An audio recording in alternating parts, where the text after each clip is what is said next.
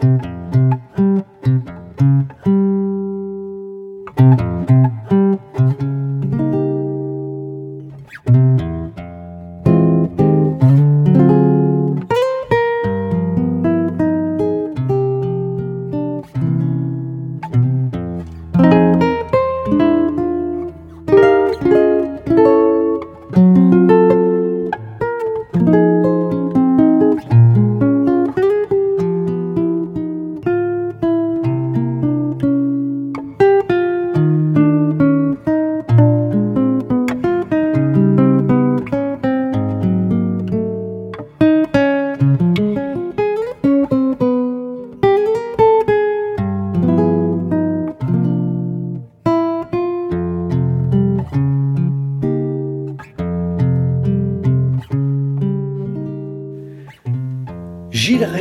Musicien, guitariste et pédagogue discret et humble.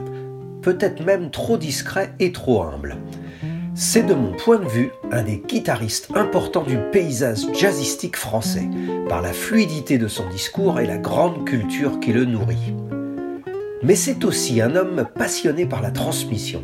Il enseigne depuis de nombreuses années et nous aurons le grand plaisir de l'accueillir en octobre 2023 à Angers pour un stage de guitare jazz d'accompagnement et un concert.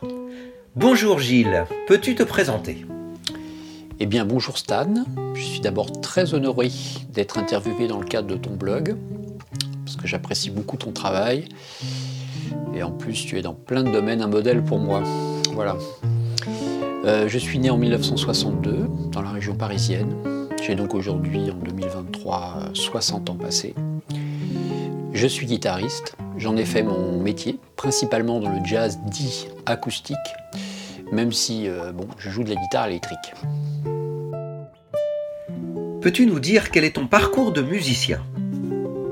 J'ai découvert le jazz vers l'âge de 12 ans.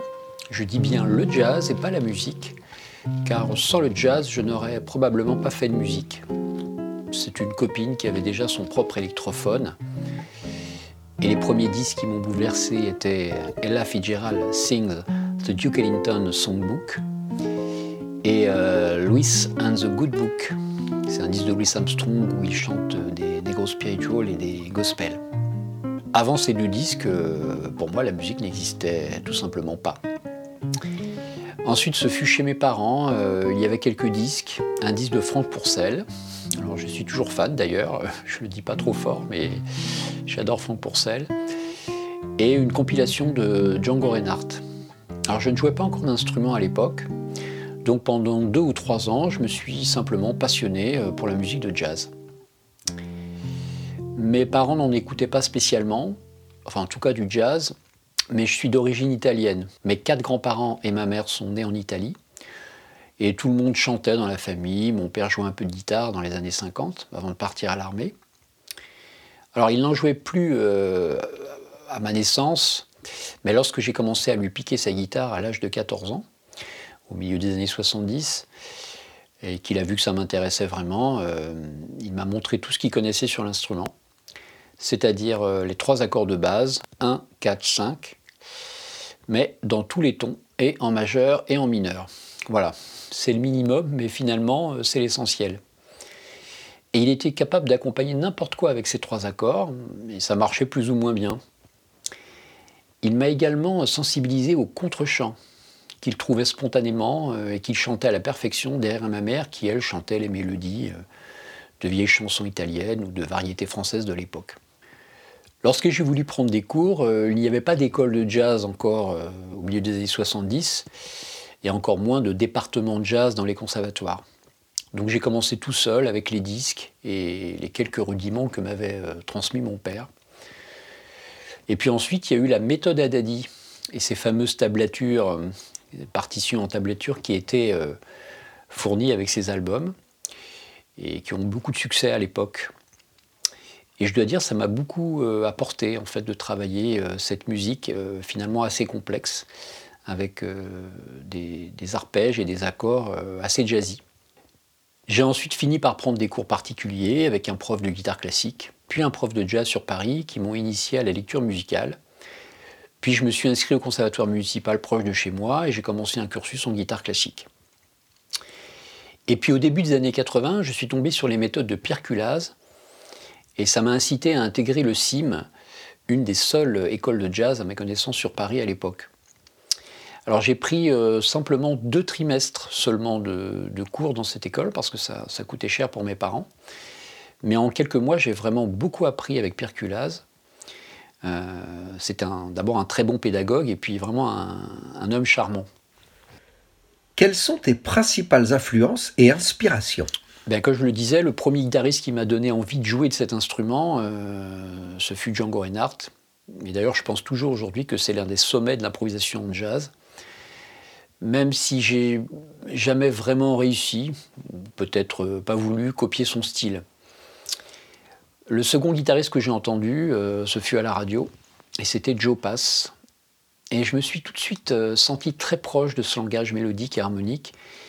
Et grâce à lui, je me suis passionné par le style bebop, en découvrant Charlie Parker, Dizzy Gillespie, puis naturellement Miles Davis, et surtout Bill Evans, euh, qui est certainement le musicien que j'ai le plus écouté à l'époque.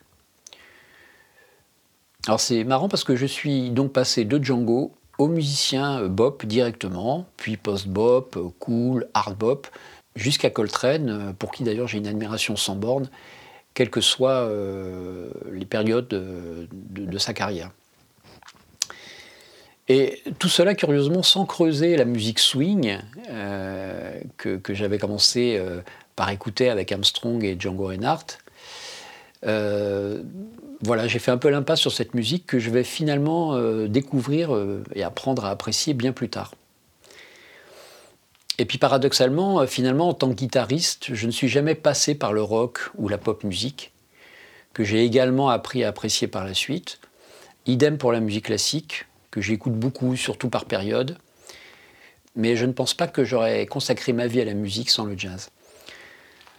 La seule musique avec laquelle j'ai eu ce même coup de foudre qu'avec le jazz, c'est la musique brésilienne, que j'ai découvert un peu plus tard, qui d'ailleurs, je pense, a réussi à évoluer en se complexifiant tout en restant une musique populaire, peut-être grâce à l'importance du chant dans cette musique, un peu comme le blues par exemple. Euh, ce qui n'est pas toujours le cas pour le jazz, qui est devenu une musique instrumentale, complexe et qui a perdu une partie de son audience populaire. Les courants fusion, le jazz rock m'ont beaucoup intéressé dans les années 80, mais là encore, je suis plus Larry Coriel que John McLaughlin. Bref, plus jazz américain que, que pop anglaise. Bon, ceci dit, j'adore Alan Allworth, par exemple, qui est un guitariste anglais. Euh, je suis également plus Weather Report que Frank Zappa. Bref, toujours plus groove que euh, binaire rock. Pour le reste, peut-être que je pourrais, avec un, peu d'effort, me passionner pour la musique électronique, euh, pour la forme de trance qu'elle peut dégager, un peu comme le jazz.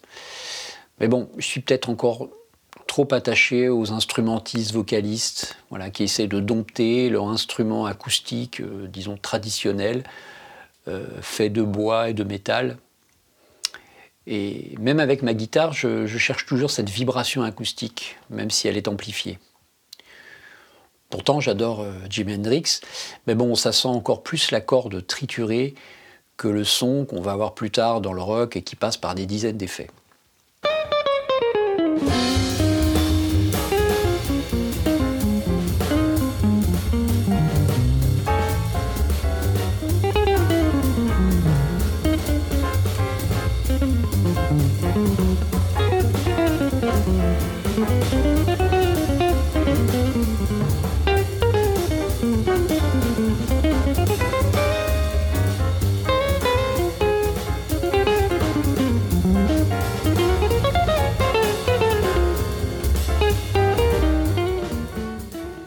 Tu as enseigné la guitare, la basse, l'histoire du jazz, l'harmonie pendant des années. Comment en es-tu venu à la pédagogie? J'ai toujours été passionné par la transmission et j'ai eu la chance d'enseigner dès le début des années 80 alors que je n'avais pas beaucoup d'expérience, mais j'aimais ça. J'ai toujours énormément bossé la préparation de mes cours, j'ai toujours cherché à être le prof que j'aurais aimé avoir euh, au début pour moi-même. C'est une manière également de clarifier ses propres directions artistiques, je trouve. Comment abordes-tu l'enseignement du jazz en général et de la guitare en particulier? Quel est ou quels sont tes concepts favoris de transmission, les choses sur lesquelles tu aimes insister? Bah, J'essaie toujours de partir du vécu de l'élève. Personne n'est totalement débutant en fait en musique. En tout cas, c'est très rare. On sait tous plus ou moins fredonner une chanson, même très mal. En tout cas, j'essaie de mettre euh, en confiance l'élève par rapport à ce qu'il sait déjà faire. Puis on met en lumière petit à petit ses lacunes, qui sont souvent d'abord un problème d'écoute et de disponibilité. Euh, il faut au moins savoir écouter pour reproduire correctement. Je crois en l'apprentissage traditionnel, imiter, transposer et enfin modifier, s'approprier. Peut-être d'ailleurs que la création, c'est savoir parfaitement euh, faire ces trois choses sans se faire prendre par les autres en fait.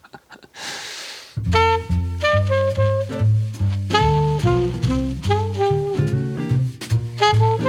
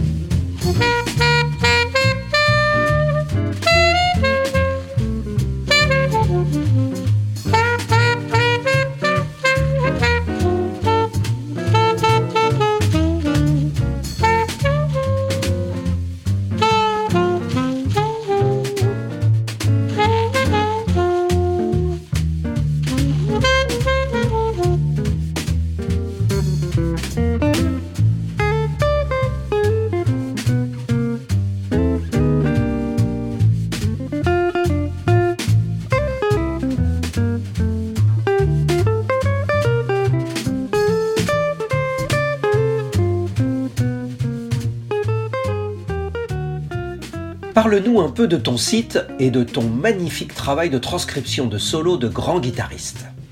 Parallèlement à la musique, je me suis intéressé très tôt aux ordinateurs, dès les années 80, bien avant Internet d'ailleurs. J'ai tout de suite compris la place qu'allaient prendre ces outils dans la vie de tous les jours. J'ai créé ma chaîne YouTube en 2006, quelques mois seulement après la création même de YouTube, et j'ai très rapidement créé mon propre site sur Internet dès que les outils euh, se sont démocratisés, sont devenus euh, abordables. Par contre, je n'ai jamais appris euh, à coder ou appris un langage comme le HTML, un langage de programmation. C'est vraiment trop chronophage pour moi.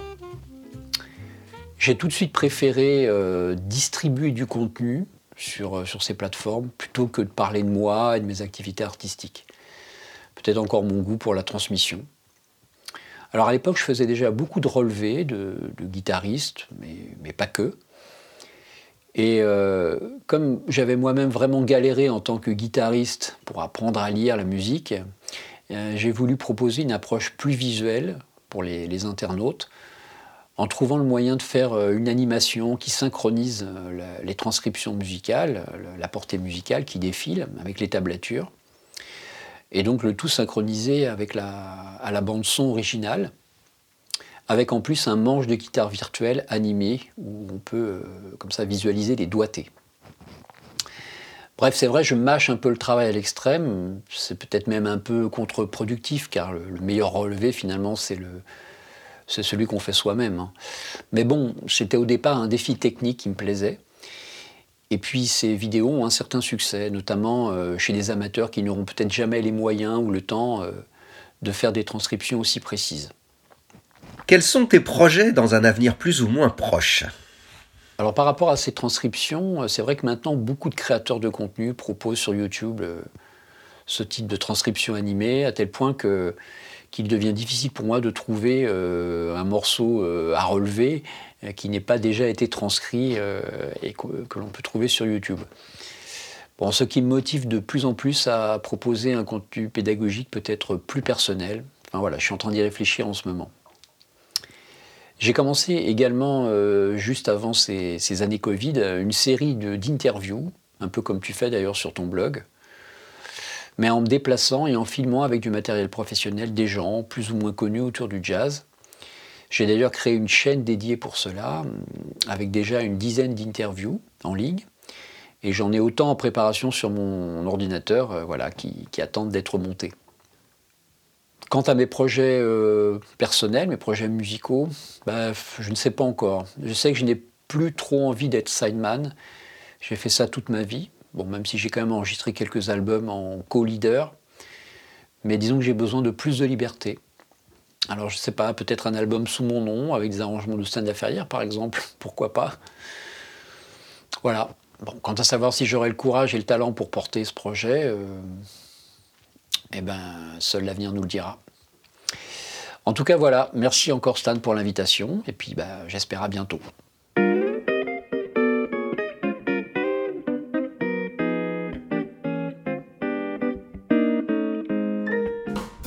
Un grand merci à toi Gilles, et évidemment je suis ton homme pour les arrangements si tu as besoin, avec plaisir.